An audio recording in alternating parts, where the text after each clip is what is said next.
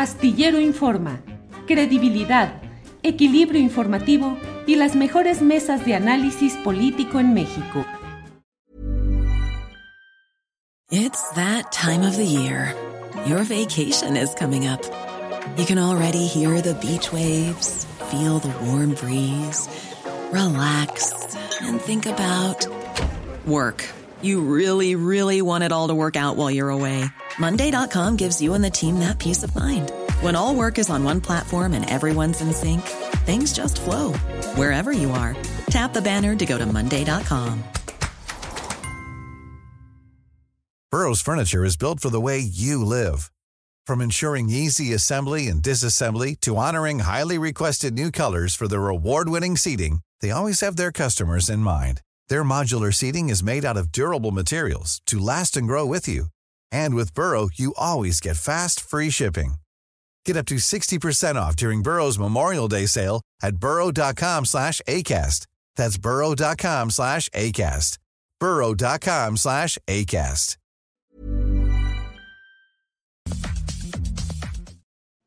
Las 2 de la tarde con un minuto, 2 de la tarde con un minuto. ¿Y qué cree usted en este viernes 17 de marzo? Ya estamos puestos en la fabulosa, reconocida, sensacional mesa del más allá. Ya estamos aquí todos. Muy bien, muchas gracias. Horacio Franco con cachucha. ¿Cómo estás, Horacio? Buenas tardes. Muy bien, qué gusto verlos. Qué gusto que está este señor ausente, hombre que, te dejó el avión plantado. ¿Qué te pasó a ti el viernes pasado? Fernando a este señor. Está muy bien. Ana Francis, buenas tardes. Hola. Este señor que nos dejó plantados, Julio, la semana pasada, mira, ni siquiera se ha peinado, está peor que yo, Julio. Mira Pero mira, son maniobras para que su legión de fans diga, ¿por qué no estuvo eh, Fernando? El programa no es el mismo, le falta la chispa, falta. son maniobras de, de, de qué? ¿Del estrellato, Ana Francis? Son maniobras del patriarcado, Julio. Del patriarcado. Fernando Rivera Calderón. Fernando, buenas tardes. ¿Cómo crees que me voy a portar como panista? no, no. El patriarcado, cosas que no tiene que ver el patriarcado. No, este es por nomás. Hola. Fernando, buenas tardes. Hola, amigos. No, pues se me fue el avión, como, como suele suceder en mi vida. Me da gusto verlos nuevamente. Eh, eh, la verdad es que sí, viví una situación terrible eh, que tiene que ver con la sobreventa de boletos de los aviones, este, con estas tranzas cotidianas que, ejercen cuando uno, cuando uno viaja. Pero bueno, pues la verdad es que aunque se me fue el avión, me da, me da gusto estar aquí nuevamente porque puse en práctica un refrán que decía mi abuelita, me decía, mi hijo, date a desear. Y pues de algún modo, Julio, quizás este, pues has, visto en, mi interior y sabes que detrás de todo es, el darse a desear. Bien, darse a desear. Horacio Franco, ¿tú te has dado a desear? No, no expresamente, no exprofeso, pero pues ahora sí que si me desean es problema de los que me deseen, ¿no? O de las que me deseen o de los que sean. Así que no, pues yo no, yo simplemente estoy para todos. Y mira, por ejemplo, hoy tengo un viaje a Villahermosa, mañana tengo concierto en Villahermosa y programé el avión de manera en que pudiera yo estar puntual y religiosamente después de mis clases en el conservatorio a las dos con la mesa del más allá, no como mm. otros que programan sus aviones a las horas de las mesas del más allá. y, ahí va en su taxi, este, con, se corta el internet y todo, y luego sube las escaleras de su casa, lo que sea. Bueno, Horacio Franco. Yo, yo por eso doy, doy, doy. A mí me gusta mucho, fíjate, este año que celebro 45 años de carrera en Bellas Artes, el 12 de abril, están invitados, bueno, ya lo he dicho mucho, pero el 45 suma 9 y estaba viendo yo como que yo no creo en la numerología ni los astros ni nada, pero me pareció un número muy bonito porque es el número precisamente de la generosidad de dar siempre, ¿no? Y el programa que voy a tocar es muy generoso, con compositores muy, muy generosos, de veras, muy generosos y muy buenos, pero, pero a mí siempre me ha gustado eso, dar, dar, dar, dar, dar, y no sé si darme a desear es en un momento dado como que eh, contraproducente porque, porque, no sé, me siento tal vez como obligado a, a siempre dar lo mejor de mí y, no como otros que... no, no, pero fuera de broma. No, yo, yo no sé, yo como que nunca me he dado así muy a desear porque no, pues yo no soy nadie que, que, que se tengan que dar a desear de nada. Pues. Oye, Horacio, perdona más que interrumpa, pero es que eh, debo este, manifestar mi oposición a lo que dice Horacio, porque yo conocí a Horacio al tiempo de que lo escuchaba en algunos recitales, en algunas salas de concierto. Lo conocí también por aparecer súper sensual y como un verdadero objeto del deseo en muchas publicaciones que eran de avanzada en ese tiempo, de las primeras publicaciones para la comunidad LGBT. Y Horacio fue siempre muy valiente y muy abierto y muy, y muy sensual, así que no, no mientas, Horacio. No, bueno, por eso te digo, yo doy, doy, doy, doy, si me desean, pues es problema de ellos o de ellas o lo que sea. Pero ahí doy, ahí doy, doy, doy, doy, doy. Horacio, el sensual objeto del deseo. Es el erotismo popular, Julio. ¿Perdón, Ana? El erotismo popular, el orgasmo nacional, son el tipo de políticas que te venimos manejando, ¿verdad, Horacio? Claro que sí, así es. Oye, Ana Francis, eh, tú te has dado a desear, te has dado, ¿qué onda? Sí, obvio. ¿Sí? No, pues es muy divertido, Julio, darse a desear, ¿cómo no? Ahora, yo tengo un estilo suave, digamos, ¿no? Lo desarrollé, porque al principio era yo medio medio bestia, supongo. Me van a perdonar las que me tengan que perdonar. Pero la verdad es que he ido, o sea, fui desarrollando como un estilo más al suave y entonces yo espero, ¿no? O sea, yo coloco las cosas, no sé qué, y aquí estoy, y espero. Fernando Rivera, ¿en qué mundo de estos deseos vivimos? ¿Sensualidad, erotismo, pornografía, robótica? ¿Qué pasa con el amor y la sensualidad? Rivera Calderón. Bueno, permítame filosofar como, como un heredero de, de Cupido, escupido por el amor. Escupido. Eh, escupido. Escupido. Escupido, ese soy. Y bueno, creo que vivimos en tiempos donde el amor, el amor como esa gran entelequia, eh, no, no como el de Romeo y Julieta, que es bastante coitus interruptus, sino el, el amor a larga distancia, el amor eh, que puede llegar a, convertirse en esos dos adultos mayores que caminan de la mano y miramos con, con una gran melancolía. Creo que, y, la, y la sensualidad eh, tienen dificultades en estos tiempos de satisfacción inmediata.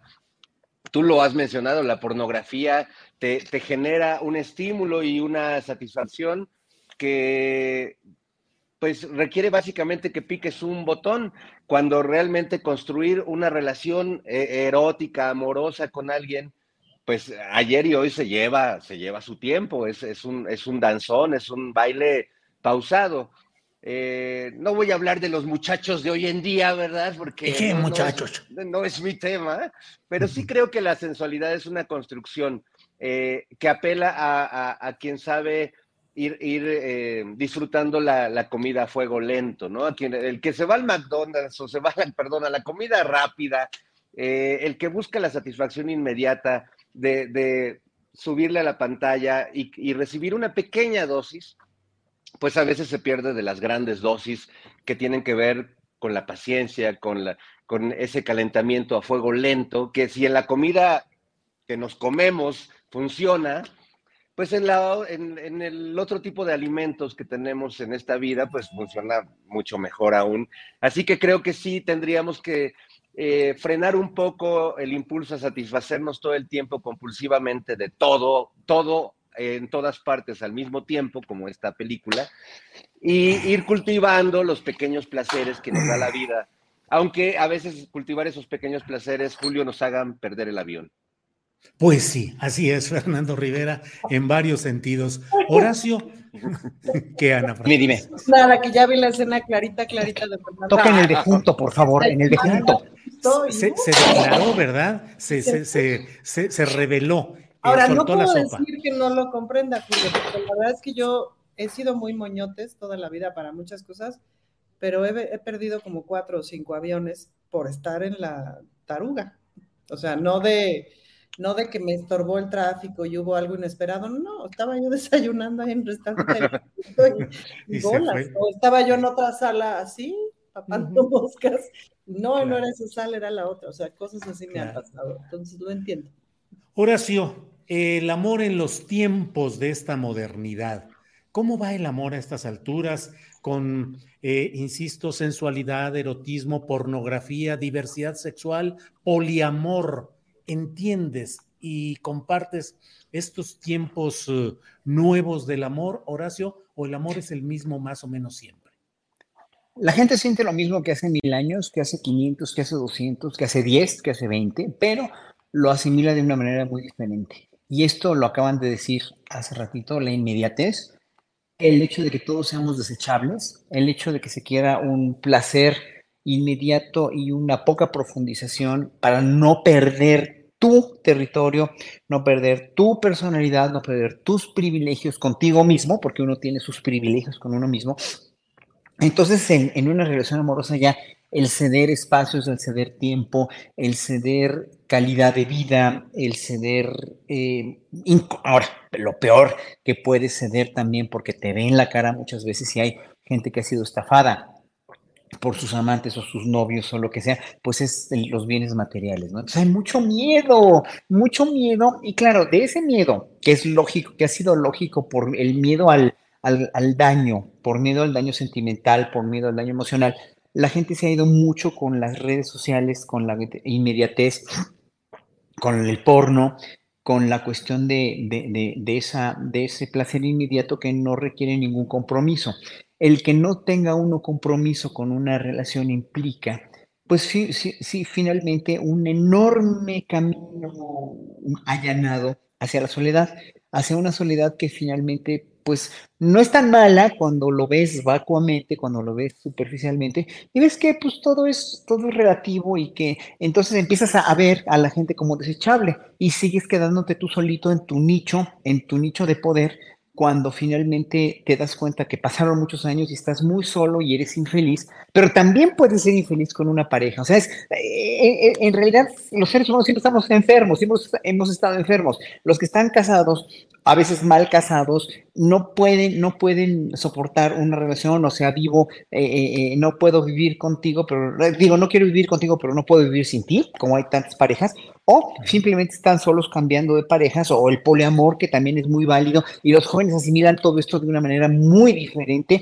y, con mucho porno también y con mucha desechabilidad en las personas. ¿Qué es lo que pasa? Que sentimos lo mismo, nada más que antes había cánones que te obligaban a seguir una relación determinada como las, de, como las antiguas, como de nuestros papás, que los míos, por ejemplo, no se hablaban, no se, no, no, no se soportaban, pero dormían juntos, comían juntos sin hablarse, ¿no? Imagínense, lo, lo cual es verdaderamente ridículo. O parejas como, como la tuya, querido Julio, ¿no? Eh, eh, evidentemente que es una pareja ejemplar con mucho amor, mucho cariño y sobre todo mucha amistad o como la que tengo yo con Arturo, pero, y, y, la que tiene a Francis también, ¿no? Entonces, pero, pero uno tiene que determinar dónde está su felicidad. No está, no hay nada malo. El problema es cuando la gente se vuelve desechable y cuando eh, finalmente eh, queremos estar donde no, más bien estamos donde no queremos estar. Bien, Horacio.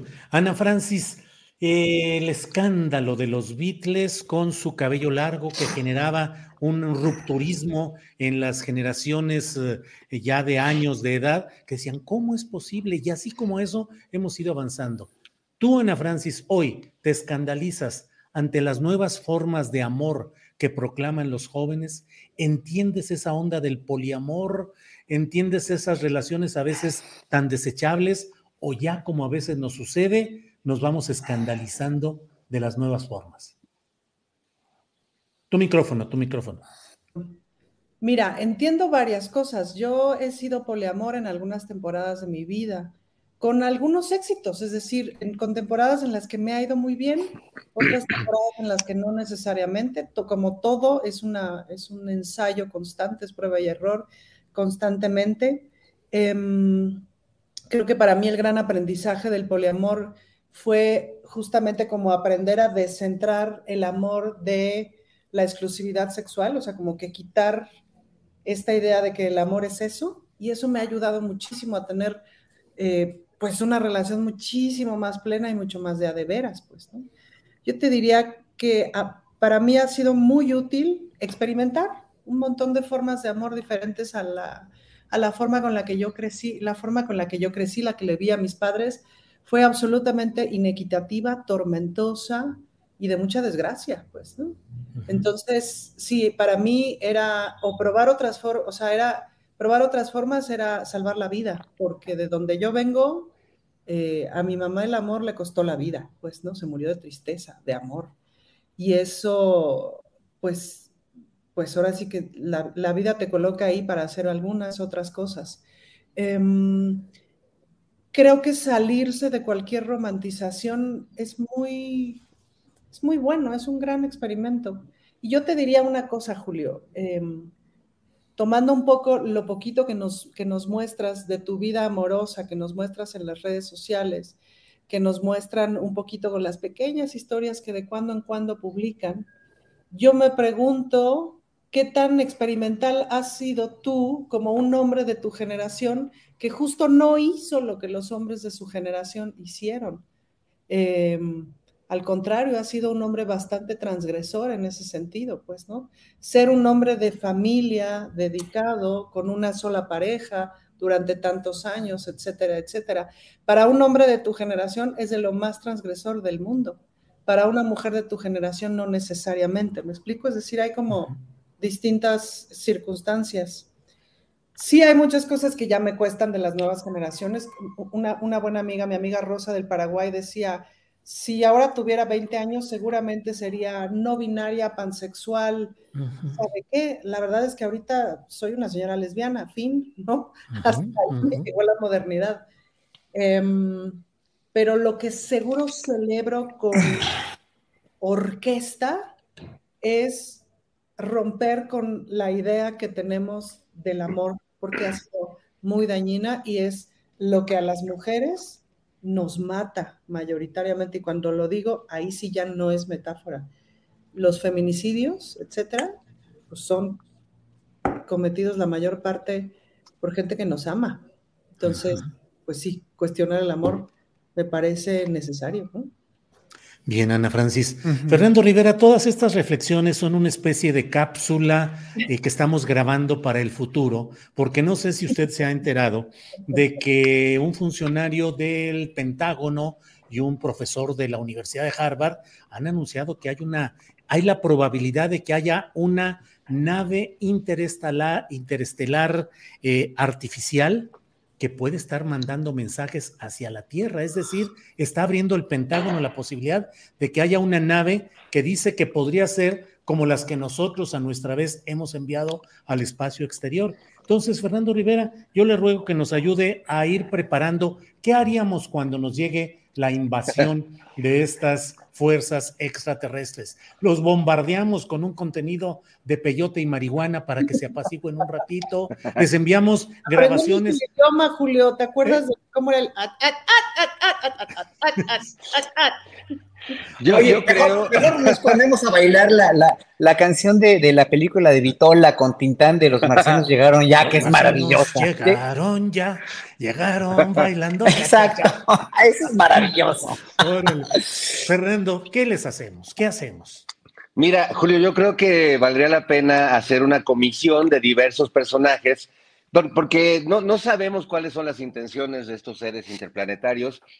Sin duda, si lograron llegar hasta nosotros es que tienen una tecnología más avanzada, ya que nosotros no hemos logrado llegar a donde encontremos otro tipo de vida.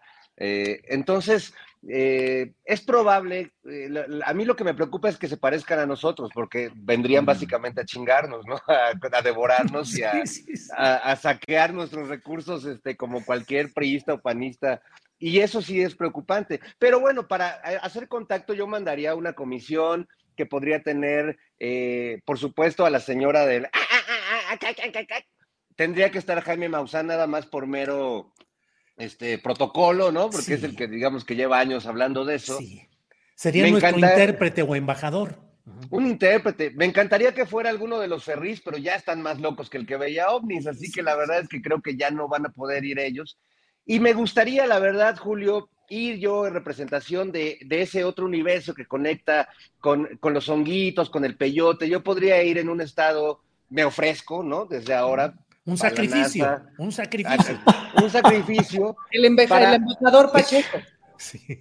El embajador Pacheco, porque creo que en ese estado alterado de conciencia que, los niños santos nos dan, como, como conectaba la gran María Sabina, a lo mejor en vez de quererlos bombardear como los gringos o los canadienses, podríamos pues intercambiar este honguitos, ¿no? Así yo les paso unos pajaritos, unos derrumbes, unos San Isidro. Oye, y a ver qué traen.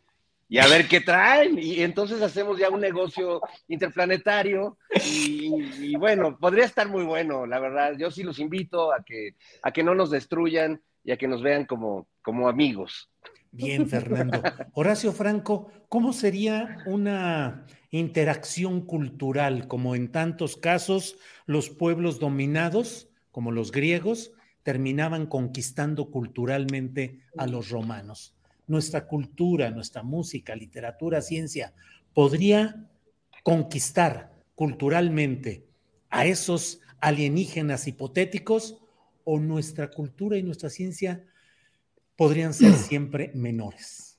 Mira, yo me informo mucho, veo, veo también bastantes videos sobre estas cuestiones, no de, no de este de misterios sin resolver o de misterios ocultos o de no, no, no, sino de, de, de científicos, sobre muchos científicos, cómo piensan en la, cómo han sacado conclusiones de la cuestión de que, bueno, en este universo que es tan grande no puede dejar de haber vida en otros planetas. Número uno, o sea, cómo está esta escala, no me acuerdo cómo se llama la escala de, de, una civilización eh, que, nosotros estamos en, pañales todavía, que no controlamos ni la energía del sistema solar ni la de nuestro planeta, pero cuando ya, escala de Kardashev me parece que se llama, cuando estamos en el 1, en, el nivel 1 vamos a manejar la, energía del Sol, vamos a poder ser amos de la energía del Sol, luego del sistema solar, luego de la galaxia y luego de todo el cosmos. Ya te, te, conviertes en una civilización Dios, ¿no? En escala esta, no me acuerdo cómo se llama, creo que es Kardashev, pero bueno. La cuestión aquí es que mucha gente últimamente ha sacado también las teorías científicos importantes, han sacado las teorías de que, de que estas naves o estas cuestiones eh, que vemos eh, en el cielo, el fenómeno ovni, ¿no? Es un fenómeno de, de, terrícolas o de, gente que viene del futuro y que descubrió una manera de, venir del futuro. Porque además, con las distancias que son tan grandes, sabemos que no crees un agujero de gusano que te permita eh, eh, viajar en el espacio-tiempo de una manera vertiginosa y, violando todas las leyes de la velocidad de la luz, porque pues no hay nada más rápido que la velocidad de la luz, entonces habría civilizaciones que pueden manejar esto y que sí vienen de muy lejos.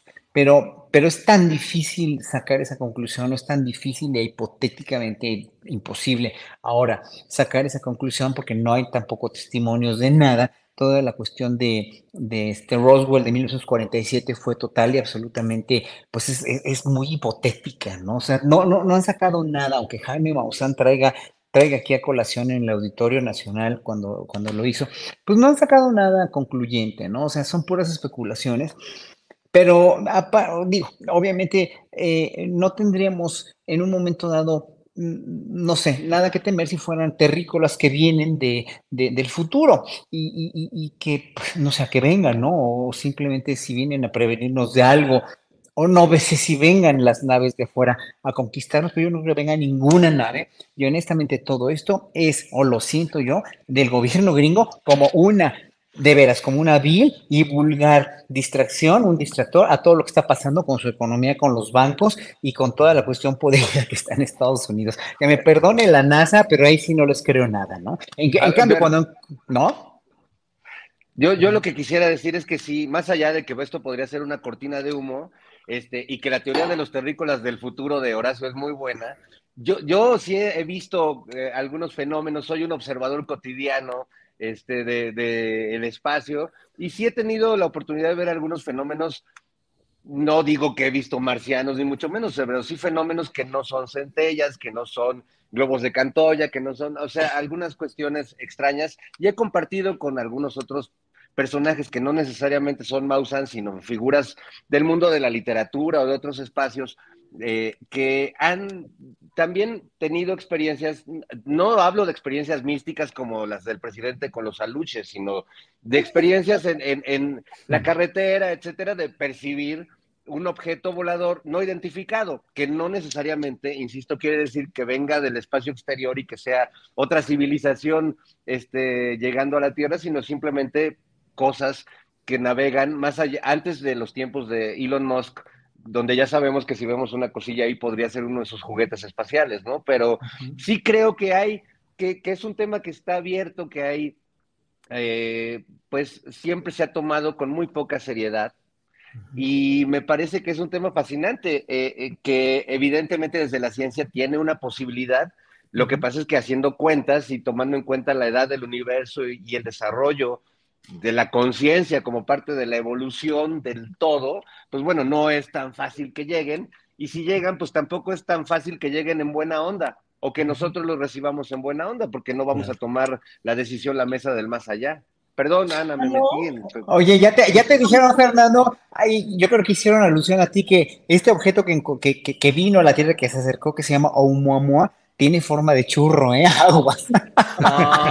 No, te lo fumes, Fernando, por ahí no es, espérate. Fernando, por favor. No, no, compañeros, ya. Ana Francis, si tuvieras que ser la embajadora de esta civilización terrícola para encontrar a los eh, extraterrestres, y tuvieras que llevarles ofrendas para eh, atenuar o paliar la eventual ira que tuvieran contra nosotros, ¿qué llevarías en tu tabla o en tu charola de ofrendas a esas inteligencias extraterrestres?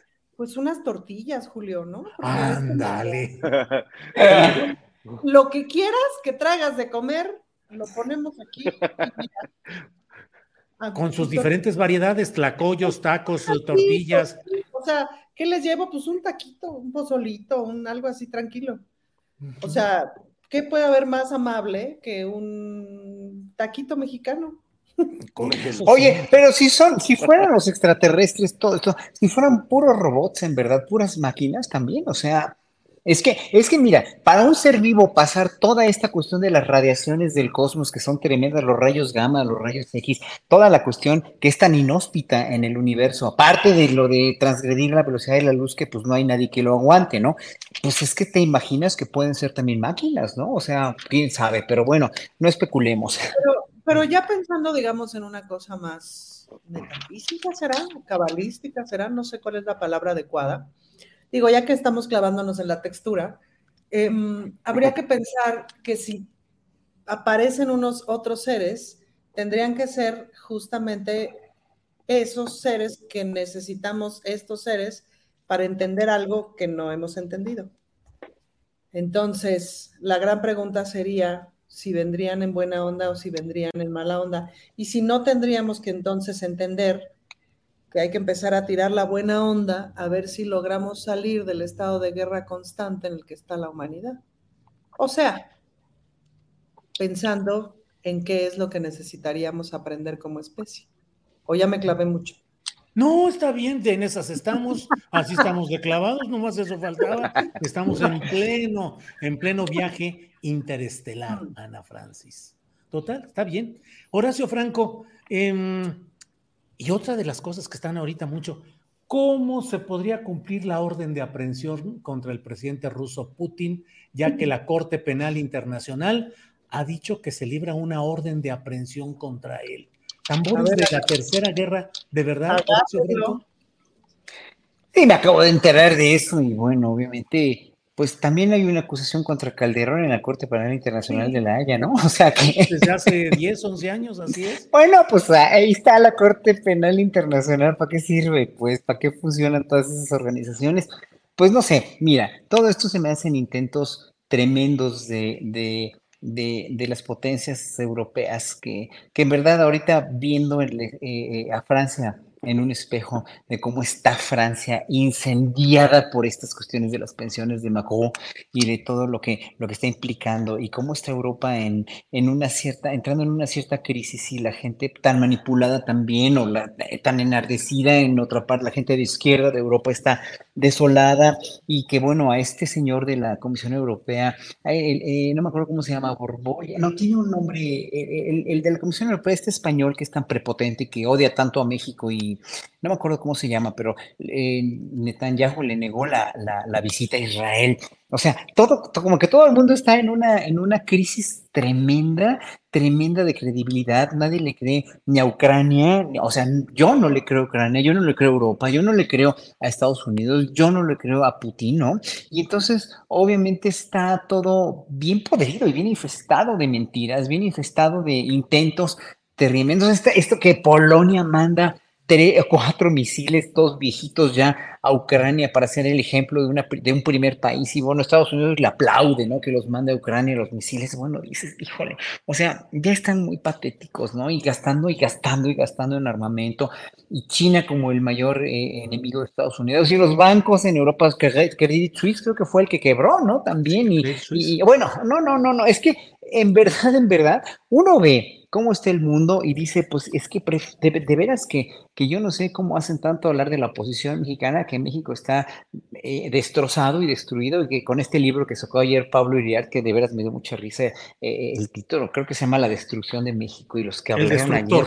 El destructor, bueno, bueno, bueno, bueno, bueno. Me da tanta risa que finalmente yo sobre lo de Putin, la pregunta que me hiciste ahorita honestamente, no te podría decir porque pues son simplemente esfuerzos ya, este, esfuerzos, esfuerzos desesperados por, por contener a, a, Putin, que digo, obviamente, pues su razón estuvo para, para, para irse contra un régimen tan fascista como el de Ucrania, pero también Putin es un, es un, este, es un hombre también bastante peligroso y bastante impredecible, y también el presidente de Ucrania, y también, o sea, no, no sé, o sea, son cosas que van más allá, no nada más de mi entendimiento, sino del razonamiento del ser humano, pues, ¿no? O sea, ¿cómo pudieron llegar hasta ese extremo de después de una pandemia hacer una guerra tan, tan nefasta declarada por Putin? Yo no lo hubiera hecho en ese momento, y, bueno, pues obviamente vemos lo vemos en los políticos. Ahorita estamos viendo en el mundo, nada más esa conclusión saco, que los políticos son de veras un mal,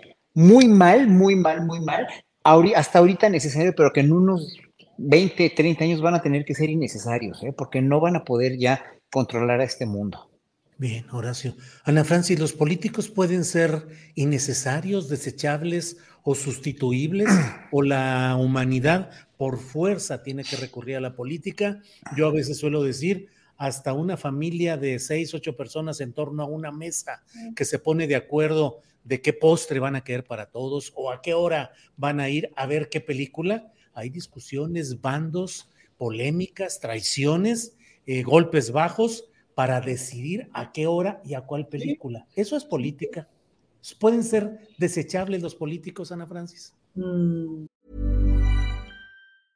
When you're ready to pop the question, the last thing you want to do is second guess the ring. At Bluenile.com, you can design a one-of-a-kind ring with the ease and convenience of shopping online. Choose your diamond and setting. When you find the one, you'll get it delivered right to your door. Go to Bluenile.com and use promo code LISTEN to get $50 off your purchase of $500 or more. That's code LISTEN at Bluenile.com for $50 off your purchase. Bluenile.com code LISTEN. Burrow's Furniture is built for the way you live.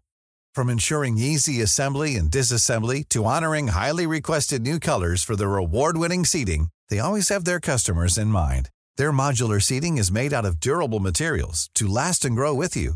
And with Burrow, you always get fast, free shipping.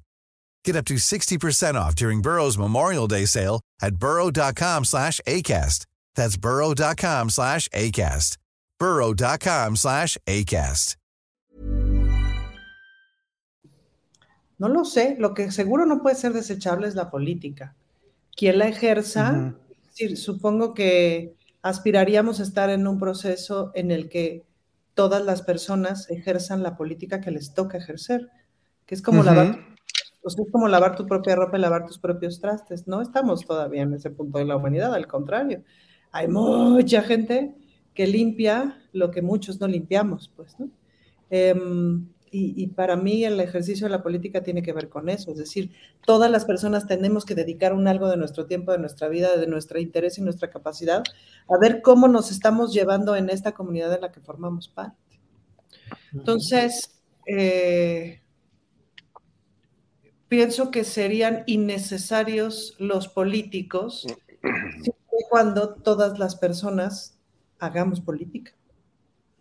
Va democratización de la política. Pues sí. Por pues. Si no, ¿cómo? Bien. Fernando Rivera, ya nos están regañando aquí en el chat de que andamos volando y, quién sabe cuántas cosas y que no le entramos a la política nacional. Se nos fue el avión a todos, Julio, se nos fue el avión a todos. Se nos fue el avión, perdón. O sea, todos imitando a nos. Bueno, Fernando Rivera, ¿cómo viste que ha renunciado a su cargo el coordinador de asesores del presidente López Obrador, Lázaro Cárdenas Batel? Y que el propio presidente de la República ha dicho que no lo descarta para 2024. La pregunta era si estaba pensando para la Ciudad de México y él en lo general dijo que no había que descartarlo y luego habló de las corcholatas presidenciales, digamos. Pero ¿cómo ves Lázaro Cárdenas Batel? Deja la coordinación de asesores o se anuncia o se reconoce esa renuncia un día antes de la concentración magna de mañana en el Zócalo sobre la expropiación petrolera eh, realizada por el general Lázaro Cárdenas. Sus reflexiones, maestro, por favor. bueno, eh, sabemos que para la familia Cárdenas, así como para el presidente López Obrador, no hay símbolo que, no sea importante, no hay fecha que no sea significativa, son adoradores de, de lo simbólico y de, lo vimos con Cuauhtémoc Cárdenas, los muchos años que fue el candidato y líder de, la izquierda, y bueno, lo vemos en general con la familia. Yo creo que el papel de Lázaro Cárdenas Batel fue muy importante y tuvo su cenáculo, sin duda, aunque no, no lo sé de cierto, pero casi podría asegurarlo, en la negociación para que Cuauhtémoc Cárdenas, el otro líder moral de la izquierda mexicana, se saliera de este engendro eh, donde se iba a sumar a personajes como Francisco Labastida, eh, entre otros, y panistas y personajes contra los que él, en teoría, había... Dante Delgado, personajes contra los que él eh, pues luchó buena parte de su vida, aunque sepamos que todos ellos surgieron del PRI primigenio, pero finalmente Cuauhtémoc Cárdenas peleó contra esa manera de hacer política, verlo subido a ese ring, pues, eh, o, metido en ese grupo, pues fue muy triste para quienes llegamos a votar por él en algún momento. Y yo creo que su hijo Lázaro, estando del otro lado de la balanza, tan cerca del presidente de México, pues tuvo un papel importante. Y sí, pues sin duda es un personaje que no solo eh, tiene un, apellido muy significativo para los mexicanos, mucho más que el de Colosio, pensando en, marcas políticas, bueno, pues el general Cárdenas dejó un precedente tan importante como el que creo que va a dejar eh, López Obrador y que curiosamente también eh, el presidente Lázaro Cárdenas generó un, un fenómeno cuasi religioso, donde ya después de que falleció, había personas en comunidades en Michoacán que le ponían veladoras eh, a sus fotografías y lo, le daban, eh, pues digamos que el tratamiento de un santo. Eh, entonces, bueno, pues sí, lo veo como una corcholata más que se suma en una semana en la que el presidente me parece que anda desatado, este, jugando a, a alimentar esta pues este ambicionario de, candidaturas a la presidencia, ¿no? Me parece divertido porque, pues yo insisto, creo que las cosas eh, pues están claras eh, hacia dónde se va a dirigir el voto y, desde dónde se va a escoger esa candidatura, pero bueno, pues eh, creo que el que le entre Lázaro Cárdenas es una buena idea y sin duda va, va a generar movimiento y muchas reacciones y es un político interesante. Muy bien, Fernando Rivera. Ana Francis, ¿ves cómo el maestro Fernando Rivera Calderón ya habla con propiedad diplomática, con buen tono, con sentido, con mucho cuidado? Horacio. Sí, no, pues ya, ya, ahora sí que ya. Ya, es todo un politicazo. ponle, una corbatita, peínalo tantito y ya. Sí, sí, nomás y ya. Bueno, Horacio Franco. Ya sabemos que se parece, allá sabemos quién se parece, que no lo voy a recordar porque por respeto al señor Calderón. A, nuestro Señor Jesús, al Buki o a Jesucristo, Ana ya, ya, sabes a cuál político horrible te pareces, Fernando. No, creo que no. ¡Ay, no! ya, viste, que sí. Pero fíjense, este, no decimos nada y ay no, y todos sabemos de qué se trata. Pero bueno, Horacio Franco, eh, dice la jefa de gobierno Claudia Sheinbaum que lo de mañana va a ser una fiesta, la concentración en el Zócalo. Hay quienes dicen que es una reunión innecesaria. El presidente de la República no debería establecer una forma de medirse con marchas anteriores. Otros dicen es un cultivo al ego de Andrés Manuel López Obrador. ¿Qué opinas, Horacio? Es un evento masivo de reafirmación a la popularidad. Si le quieren llamar mostrar músculo, bueno, muestra músculo, eh, de López Obrador, que finalmente, eh, pues sí, yo creo que para, para el presidente es muy importante ese refrendo y esa concientización también para los medios internacionales, también para, para aquellos que, que no creen o, que siguen sosteniendo que pierde popularidad, o, ahorita oyendo a Gustavo de Hoyos, ¿no? Que este gobierno es un desastre, que no ha hecho casi nada bien y que lo único que haría era él eh, como gobernante sería conservar los programas sociales, pero que todo lo demás está cayendo, ¿no? Pues sí, se está cayendo a pedazos, ¿no? no se da cuenta de cómo está la misma violencia en Estados Unidos, por ejemplo, que ha subido los, los crímenes, los asesinatos han subido un 35%. Se lo dijo de verdad en su cara a, esta reportera de, no me acuerdo si era de, no, no me acuerdo qué cadena era, pero bueno, y en México han bajado un poco, digo, han bajado un poco, no, no como deberían haber bajado, evidentemente, pero es que, es que dejaron esto hecho un desastre, pues bueno, eso ya lo sabemos, ¿no? Eh, voy, a, voy a que, no, no, no, no sé, yo creo que el hecho de que López Obrador muestre en una concentración tan simbólica, tan, tan, realmente tan patriota como la, la cuestión de la explotación petrolera, creo que es importante, ¿no? Y que vaya quien quiera ir. Yo desgraciadamente no puedo porque voy a estar en Tabasco, pero pues va a ir muchísima gente convencida y si va a ser una fiesta, que sea una fiesta y que la gente vaya por su propia convicción y no acarreada, ¿no? Y, que finalmente pues se demuestre que también si en la derecha hay una organización en una, en una concentración, en una marcha al Zócalo, ¿no? Que, que, hubo, bueno, pues aquí también hay una popularidad de un gobernante que finalmente está demostrando no es nada más músculo, sino una gran convicción por parte del pueblo por apoyarlo y porque sí, muchísima gente está consciente que están cambiando las cosas y que poco a poco van a ir mejorando si sigue gobernando la izquierda. Nada más, es como un referéndum, nada más, es como un sello, resello del pasaporte de los que te ponían antes en la cartilla militar o en el pasaporte. Eso es resellar y finalmente que haya conciencia colectiva.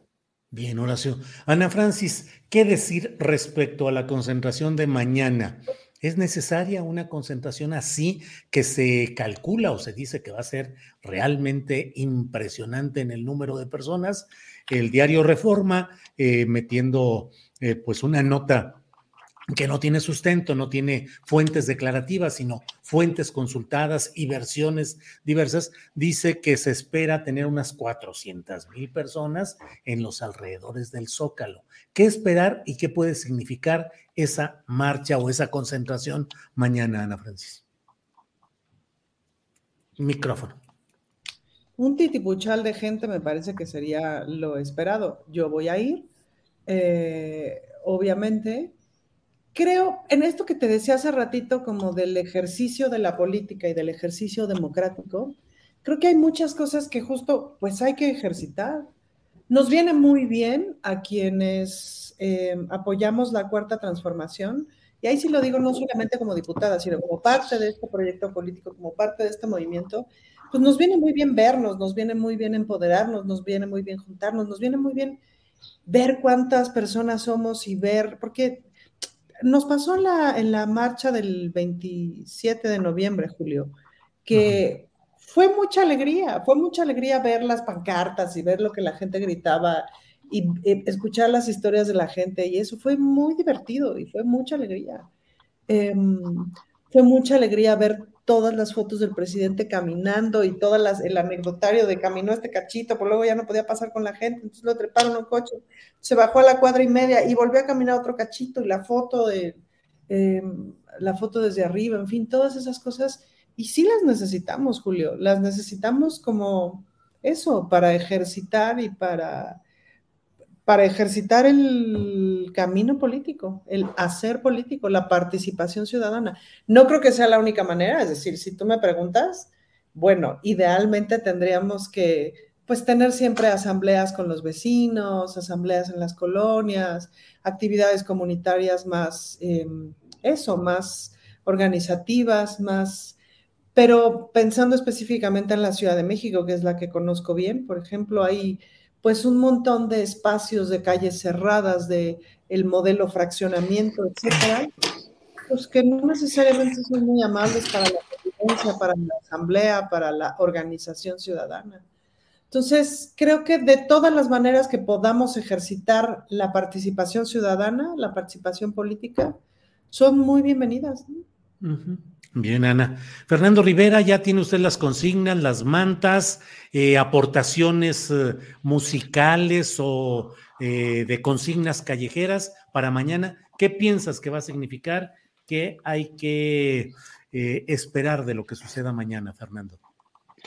Bueno, pues será otra demostración de, músculo, pero yo más que la consigna todavía estoy trabajando la rima, este, todo eso, pero creo que eh, el, tema central de, mi argumento es que tenemos que revalorar al PRI y al PAN desde la visión de, un futuro energético para México, porque, porque esos dinosaurios un día serán petróleo, Julio, y tenemos, tenemos que cuidar a, esos baluartes del priismo y del panismo, porque un día nos van a generar riqueza, un día, incluso nos van a dar más, más de lo que nos robaron. Es que, cuánta sabiduría compensatoria la suya, Fernando, sí. Sí, sí, Así es. ¿Ves? Ese es el tipo de pensamiento y de, ¿cómo se llama? De lógica que a los marcianos les va a encantar, Julio. Sí, o sea, tú le ves futuro. no manchen, esta humanidad está perrísima. Exacto, sí, mándenme, por favor. Porque él, Fernando Rivera Calderón no es, o sea, no solo es la mesa del más allá, él va más, más, más allá. Más, más, más allá. Fernando, ¿concentración masiva necesaria en esos términos? Sí, bueno, para contactar a los extraterrestres sí hay que concentrarnos masivamente, pero para, para también este, defender el petróleo mexicano y para refrendar, pues que eh, contra todo este embate, ¿no? De que se ha hecho mal, de que la refinería no sirve, de que se inunda, pues creo que hay una gran defensa desde mucho antes de que el presidente llegara a la presidencia, había ya una gran lucha por defender nuestros recursos energéticos. No, no es un tema menor, nos tocó, bueno, a mí y sé que a las Reinas Chulas y a muchos eh, personajes del activismo, pues estar en, esa batalla ante una privatización que no paraba y cómo fueron desmantelando, cómo lugares como Coatzacoalcos, por ejemplo, pasaron de ser, pues, de tenerlo todo a, a ir, irlos desvalijando en pos de complacer a, las industrias o a los empresarios extranjeros del, petróleo. Entonces, creo que es un buen momento. Eh, es un tema diferente al de la marcha anterior, así que bueno, también eh, será interesante ver las variables en cuanto a la, cantidad de personas que estén ahí, pero pues sigue siendo a fin de cuentas un voto o una manifestación de apoyo pues al presidente y a sus políticas, no solo energéticas. Ya te lo voy a decir así, Julio, como, como no solo para el presidente, sino para sus políticas energéticas, que han mostrado un claro avance, sobre todo en la bellísima refinería de Dos Bocas, que parece que fueran tres. Gracias, compañero. Francis, yo le veo madera a este muchacho, le veo gran madera de político, ¿eh? Eso es todo un eslogan, eso es una complejidad de eslogan. Eso también yo creo que nos va a vender mucho con los marcianos. Sí.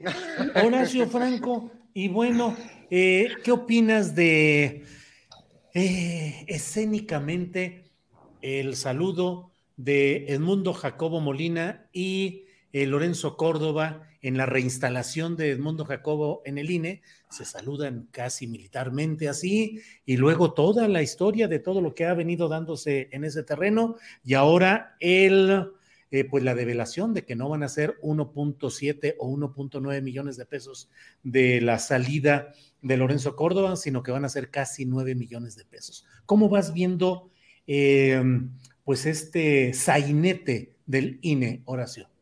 Pues es un sainete y es precisamente lo que hablábamos hace rato del amor, de la inmediatez. Esta gente se ve que lo único que quiere y, se, nota leguas es la inmediatez de, de su de su fallida táctica de tratar de hacerle creer a la gente que tienen razón y de que son institucionales y de que no son políticos y de que no apoyan en ningún partido político y que son y que van a salir incólumes, ¿no? Y aparte de eso, pues no nada más fue el saludo, ese saludo casi militar o el aplauso tan grande que tuvo Edmundo Jacobo cuando volvió al INE, es, son las caras de burla tan, tan, este, tan transgresoras a la, a la dignidad, porque es una transgresión a la dignidad propia ¿eh? de ellos, de Jacobo y de él. Cuando estaba hablando la diputada eh, eh Moreno, les estaba pues sacando sus trapitos al sol de una manera muy digna, muy decorosa, muy verídica, ¿no? Le estaba diciendo todas las verdades en su jeta, así lo digo, y estos con su cara de, de, alumnos de secundaria, de secundaria nocturna, con esas caras burlonas, así de, de, de veras desfachatadas, ¿no? Y, esa inmediatez de las caras, esa inmediatez de aparentar que son verdaderas instituciones y de que conocen el derecho y que no están transgrediendo la constitución y todo eso, eso se los va a cobrar muy caro la historia. Hoy no, ahorita no, con sus nueve millones no también, porque esos pues o los van a guardar o los van a gastar en propiedades o se los van a tragar en algún restaurante de lujo.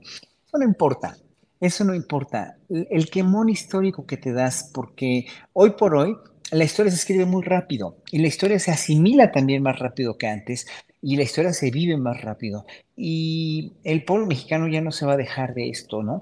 Yo, yo eh, hace tres días conocí a una señora que trabaja en el INE, mando, mando bajo, mando medio bajo, ¿no? Y me dijo que pues todo el INE está verdaderamente eh, en contra de estas cúpulas, ¿no? Está, ellos no pueden decir, nada, pero que en verdad es una, es una mafia, ¿no? Y, y claro, lo crees y lo sabes, ¿no? Así como en otras instituciones es lo mismo. Pues no hay más que decir, ¿no? Yo creo que esta, esta cuestión de este desastre en el que dejaron, porque aquí hay un, un, este, alguien del, chat, no me acuerdo cómo se llama, este, Romel Andrade, que me está diciendo que este, que cómo puedo yo decir que todavía que dejaron hecho un desastre después de cinco años de gobierno, pues es que en cinco años no se va a resarcir un desastre después de 36. A ver, señor Rommel, ¿a Europa cuántos años le costó? Con el dinero que le puso Estados Unidos con el Plan Marshall a Europa, con el desastre que dejaron los nazis, ¿cuántos años le costó volver? Y eso que le inyectaron capitales industriales, tan, tan capitales industriales que condicionaron a Europa a ser un súbdito de los Estados Unidos, ¿no? Entonces, bueno, ¿cuántos años no nos va a costar a México salir de ese desastre en el que dejaron 36 años de neoliberalismo y de una dictadura por debajo de la mesa, ¿no? A, este país. ¿Cuántos años? ¿Cuántos sexenios más? Échale, llevamos 5 o 5 contra 36, pues échale pluma aritmética, por favor. Entonces, bueno, eh, y con que no esté y, también no estoy, yo, yo, muy, eh, hoy tu mesa de ayer, digo, tu videocharla astillada de ayer hoy en la mañana, Julio, en verdad me parece muy, muy, muy cuerdo todo tu análisis sobre lo de Segalmex y todo, que sí, no estamos, de, hay cosas que no estaremos de acuerdo nunca, como están haciendo, hay cosas que sí nos parecen verdaderamente, eh, eh, pues si no, no, no, no tan graves o gravísimas como lo que pues hizo, hizo Calderón con García Luna o algo así, pues sí nos parece realmente, no me gusta que el presidente honestamente, con todo lo que lo, lo, respeto y lo de veras lo admiro, que diga que este hombre Ovalle pues es un, es una gente buena, ¿no? No, no, no, no es gente buena, o sea, no, es, no son buenos, ¿no? Y, y lo de Bartlett también, a mí me, sonó, bueno, espero que haya, espero que esté haciendo un muy buen papel y que se le demuestre tantita corrupción que en dos yemas lo, lo, lo los, los cesen de donde está, ¿no? Y que el ejército se transparente y todo eso, y, las cuestiones de los nombramientos de embajadores que no tienen por qué estar en el servicio exterior y que están ahí por cuestiones políticas.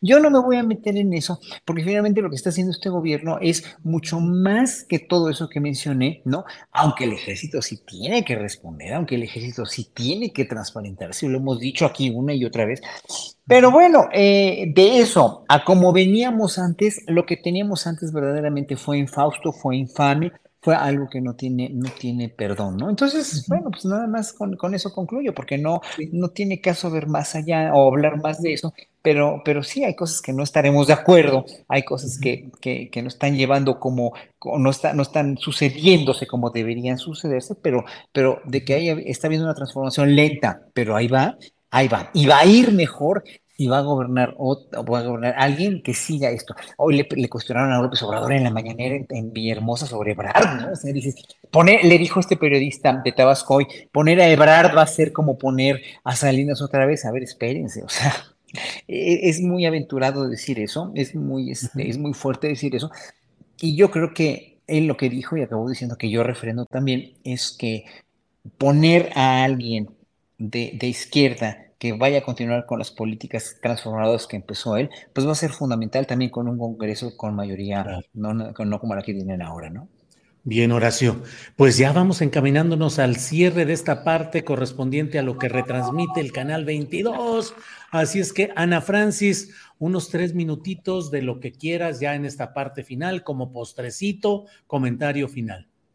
Creo que una de las cosas que, que rescato de lo de mañana pues se está organizando una banda de intelectuales, académicos, artistas, etcétera, vecinos de clase media, continuando con la conversación que dejamos pendiente la semana pasada de la clase media, Julio, de la alcaldía Benito Juárez, que se piensa que en la alcaldía Benito Juárez no hay eh, personas pro 4T, y pues esa banda se está organizando para salir en Félix Cuevas e Insurgentes frente a Liverpool, en la estación del metro, para irse juntos de ahí al Zócalo. Yo me voy a contar con esa banda porque, pues, mi dirección es, eh, mi, casa está en la alcaldía Benito Juárez y entonces, pues, ya me ando juntando con esa banda. Y ahí nos veremos en el Zócalo. Pero quedaron de verse antes allá. Pero lo que quería decir con esto es que está siendo importante como juntarse y decir, no, no toda la clase media está, o sea, esta idea de que la clase media está toda eh, en contra del presidente es una gran mentira. Esta idea de que los académicos, los artistas, los científicos, no sé qué, están en contra del presidente es una gran mentira. Eh, más bien son las élites, como decían eh, ahorita, decía Horacio Franco sobre el INE. Creo que una de las cosas que más me sorprende de este señor Jacobo, claro, es que yo no había entendido que era el señor que manejaba el dinero. Y que si es así de, híjole, todo lo que han hecho con ese instituto, todo lo que han hecho con el dinero de ese instituto. Oye, Ana Francis, ¿a qué hora quedaron de verse ahí en Félix Cuevas? Quedaron a la una de la tarde. Félix Cuevas e Insurgentes frente al Liverpool, la tienda está departamental cuya marca no vamos a decir, en la estación del metro para irnos juntos al Zócalo. Ese es el mensaje que mm. mandó. Entonces, pues la banda de Benito Juárez, ahí es la cita y nos vemos en el Zócalo. Yo voy a llegar directo al Zócalo porque vendré de otro evento con nuestra querida Beatriz Rivas, eh, pero ahí nos veremos. Bien, Fernando Rivera, ¿tendrá usted la capacidad de en un minuto y medio echarse el rollo que usted quiera, trascendente y profundo como siempre? Pues más que trascendente y profundo, eh, como ya vienen los extraterrestres y no sabemos en qué plan, y estamos viviendo esta situación y está esta máxima de que hay que esto y a chupar que el mundo se va a acabar. Yo los invito a que el, eh, próximo 25 de marzo, sábado, eh, le caiga, se va a celebrar en, la Ciudad de México, sobre todo en el centro histórico, pues la noche de primavera, y es una serie de eh, muchos eventos culturales gratuitos, donde me toca a mí como monocordio presentarme un concierto en el Teatro de la Ciudad a las 8 de la noche, pero se va a presentar, por ejemplo, Klesmerson en el Centro Cultural de España, va a haber ópera en el Museo del Estanquillo, donde por cierto está una exposición de Blue Demon impresionante que no, no se pueden perder, pero también va a estar Rey Pila en la Plaza de Santo Domingo y en el Zócalo, ni más ni menos que Sonido La Changa y los, grandes, sonideros de la Ciudad de México. Eh, Lupita la Cigarrita, eh, todas las grandes dinastías de sonideros estos que luego quieren apagar en, algunas alcaldías, bueno, pues aquí se van a, se van a reventar y vamos a, sacarle a sacarle brillo al piso, Julio, como decían. Así que eh, creo que vale la pena aprovechar estos espacios porque también divertirse, porque también la fiesta y el baile, pues son una manera de resistencia y son una manera de hacer comunidad y de hacer cultura. Julio, Hombre, nunca, nunca ha habido una fiesta sonidera en el Zócalo. Nunca. Nunca, nunca. Nunca habían sido considerados cultura hasta ahora. Pues llegamos con puntualidad absoluta a nuestros tiempos para el Canal 22. Damos las gracias a Canal 22 hasta aquí. Y seguimos nosotros ya en esta parte final. Horacio Franco, postrecito, por favor. Pues un postrecito que, que de veras me saboreó mucho es la entrevista que le hiciste a Maura, pero la, la alegría, el regocijo, hasta lloré de, de emoción y de, de, contento de ver a nuestro querido Danielito, precioso, hermoso, adorado, amado, eh, en, la mañanera, tan contento, tan feliz, tan, tan firme, tan fuerte, tan íntegro, tan honesto, tan entero, tan maravilloso, tan inteligente, tan guapo, tan hermoso. Yo amo a este muchacho eh, y no, no, no es nada más una sensación que me produce su, su, su, su, vida, sino es más bien un ejemplo que nos produce su vida. Y su mamá, pues es un coloso, es un coloso verdaderamente de amor, es una mujer ejemplar, es una mujer que se le debería dar un premio internacional o, o un premio nacional por, por, ese, por, esa, por esa capacidad en nombre de tantas madres que lo hacen igual que ella, ¿no? Pero ella como una parte representativa, porque además ha sufrido mucho de salud y todo, y bueno, hemos visto cómo, cómo ha salido adelante. Pero Maura y, y, y Daniel, su hermana, son ejemplos que, de, que, de que pues la vida los que se quejan de que les duele algo de cualquier cosa, sí hay gente que tiene obviamente enfermedades muy graves y eso que también están en el, todo el derecho de quejarse y lo tienen, tienen todo, todo el apoyo de, del mundo y la solidaridad de mi parte, ¿no? Pero en un momento dado, cuando ve uno Daniel, el coloso que es, y dices, qué orgullo, pero ¿sabes qué más orgullo me da? Que tú eres el que propicia todo esto, que tú, Julio Astillero, con, de veras, ahí no es lisonja ni nada, con tu visión humanista, profunda y además muy social, has hecho que él tenga un espacio de inclusión, que las artes tengan un espacio de inclusión en tu noticiero, que, que opiniones ciudadanas como la mía como artista y como mis colegas aquí presentes tengamos un espacio y que eh, hayas propiciado también la unión de dos grandes colegas tuyos periodistas como son Álvaro y Alejandro en la octava primero hoy, y hoy, sin embargo, y que tú has propiciado todos esos milagros, Julio. A mí se me hace en verdad un honor inmenso, un, e, un enorme honor estar en este programa y, y, pues ver cómo evoluciona y ver cómo, cómo pues tú has sido el, el, el detonador de fenómenos como este que vimos ayer en la mañanera, que pues no sé, se me hace súper conmovedor. Felicidades, Julio, y gracias. Híjole, Horacio, ahora sí ya me hiciste el día, la semana y todo. Muchas gracias por todos estos conceptos y por tus palabras. Y camaradas, pues antes de que me ponga yo aquí solemne y prosopopéyico, este, vamos a ir poniéndole freno al, al changarro de este día. Ana, ¿qué quieres decir? Nada, estaba pensando en cómo se conjuga el verbo prosopopeyar. Yo prosopopeyar. Prosopopeya, que era el prosopopeye. Sí. Nosotros propos, proposoya, ¿qué? ¡Ay, me cayó! Prosopopeyamos. Prosopopeyáis. Vosotros prosopopeyáis. Prosopopeyáis. Sí, claro. y, y en participio prosopopeyasteis. Aquí es donde ya, claro, donde claro. ya los extraterrestres sueltan el rayo porque dicen, no, esta gente no tiene remedio. A la goma. Adiós. Sí, sí, sí. Ana Francis, gracias, gracias. buenas tardes. Gracias. Fernando Rivera, gracias, buenas tardes, esperando que ya no lo deje el avión. Fernando. Gracias. gracias, Julio. Yo no quisiera parafrasear a Francisco Labastida, pero en este programa se me ha dicho despeinado, se me ha dicho Pacheco, se me ha dicho que me parezco a no sé quién y yo solo quiero mandarles todo mi amor. Eso, eso. Qué buleadores, somos buleadores profesionales, ¿eh? Somos stalkers profesionales. Horacio, gracias, buenas tardes. Gracias, buenas tardes. Que estén bien, hasta la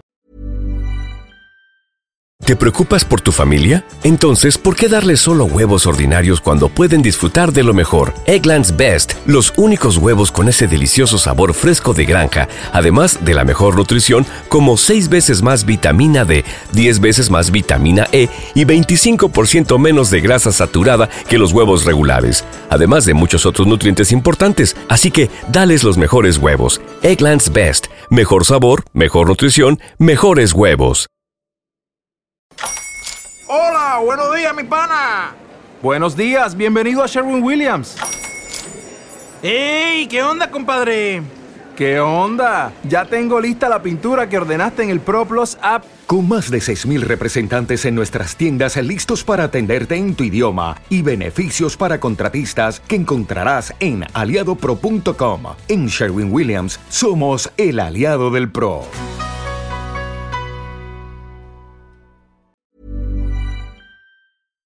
Para que te enteres del próximo noticiero, suscríbete y dale follow en Apple Spotify, Amazon Music, Google o donde sea que escuches podcast. Te invitamos a visitar nuestra página julioastillero.com.